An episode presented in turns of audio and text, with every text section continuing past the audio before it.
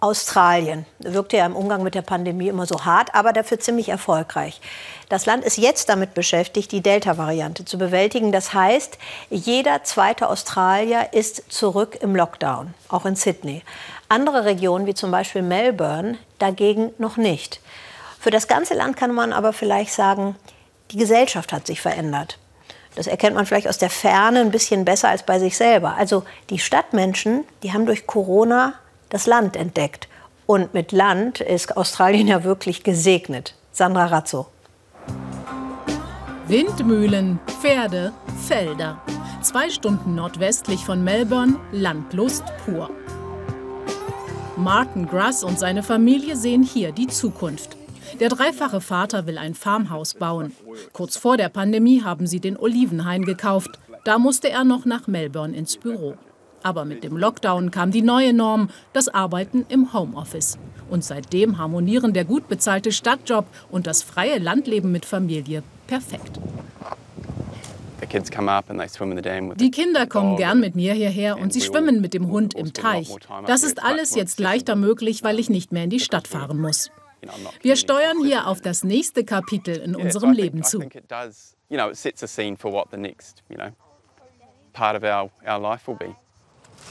Doch das neue Kapitel hat nicht nur romantische Seiten. Diese fünf Hektar Olivenhain gehören dem IT-Manager jetzt. Wie viel Arbeit kann das schon sein, dachte sich Martin am Anfang, sind ja nur Bäume, die vor sich hinwachsen, um festzustellen, dass er sich gewaltig täuschte. Unkraut rausschneiden, wässern, Leitungen reparieren, all das kostet Zeit und Kraft. Plötzlich bin ich früh morgens um halb sieben hier draußen rumgerannt, noch bevor die Kinder in die Schule mussten. Sonst wäre mir die Arbeit über den Kopf gewachsen. Aber am Ende hast du immer das Gefühl, dass es nicht reicht. Diese Fässer gehören Rob Peirce. Er ist Martins Berater und Mentor. Auch Rob hat mal völlig ahnungslos mit der Olivenzucht begonnen. 13 Jahre ist das her. Inzwischen verkauft der Marketingmanager seine grünen Früchte an kleine Läden. Es war ein steiniger Weg zum Hobbybauern.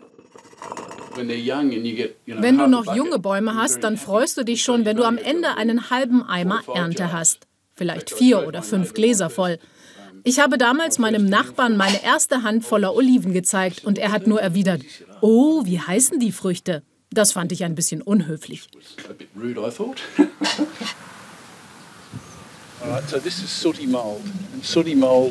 Das ist rußiger Schimmel. Der wird von diesen klitzekleinen schwarzen Läusen verursacht. Und dann kannst du die Ernte vergessen. Du wirst die Oliven nicht mehr los. Rob weiht Martin in die Geheimnisse der Olivenzucht ein. Kennengelernt haben sich beide über das Programm mit dem Namen Dieser Farmer braucht einen Farmer. Ländereien werden eben jetzt nicht mehr nur von einer Generation zur nächsten weitergegeben, sondern auch an Neulinge aus der Stadt. Und die sollen mit einem erfahrenen Mentor schnell das Basiswissen lernen. Sicher, als Rob das erste Mal kam, hat er mich immer wieder gefragt, du weißt schon, dass du einen Olivenhain gekauft hast, oder? Und ich so, ja. Ich habe schnell von ihm gelernt, wie viel Arbeit das bedeutet. Martin muss zurück an den Schreibtisch. Rob bekämpft in der Zeit die kleinen schwarzen Läuse. Mentoren wie er sind derzeit gefragt.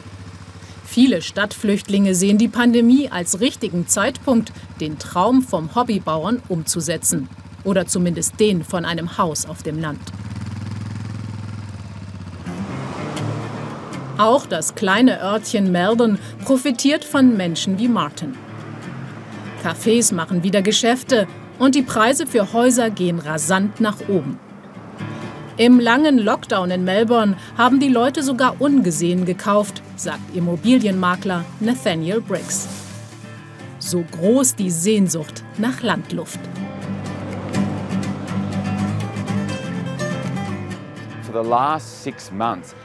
Besonders in den letzten sechs Monaten war es total verrückt. Und ich sage verrückt, weil Menschen bereit waren, weit mehr als den Listenpreis zu bezahlen. Es war wirklich schwer, Angebot und Nachfrage in Balance zu halten. Auf dem Farmersmarkt preist Rob seine Oliven an. Der 71-Jährige freut sich über die neu hinzugezogenen aus der Stadt. Aber inzwischen kommen am Wochenende auch viele Melbourner mit großen Einkaufstaschen. Seit der Pandemie wollen viele nun statt griechischen lieber australische Oliven. Das Prinzip bei Local kaufe lokal so populär wie nie zuvor. Wir haben einen Eimer hier und fragen die Leute, wollt ihr probieren? Die nehmen sich eine Olive und dann. Oh, die sind göttlich. Und ich so, super gut. Martens Oliven sind noch nicht reif für den Farmersmarkt. Aber das stört den IT-Manager nicht. Zum Geldverdienen hat er seinen Schreibtischjob. Der Olivenhain aber ist der perfekte Ausgleich zum Computer. Er lebt nun das Beste aus zwei Welten. Ich bin in diese neue Welt hineingetaucht und es gefällt mir wirklich. Ich habe inzwischen das Gefühl, dass ich hierher gehöre. Es erfüllt mich, hier im Olivenhain zu sein und vor mich hinzuwerkeln. Martin hat die Zusicherung seiner Firma, dass er auch künftig von zu Hause arbeiten kann. Die Pandemie ein Wendepunkt für Millionen Menschen auf der Welt. Für den Australier und seine Familie definitiv ein positiver.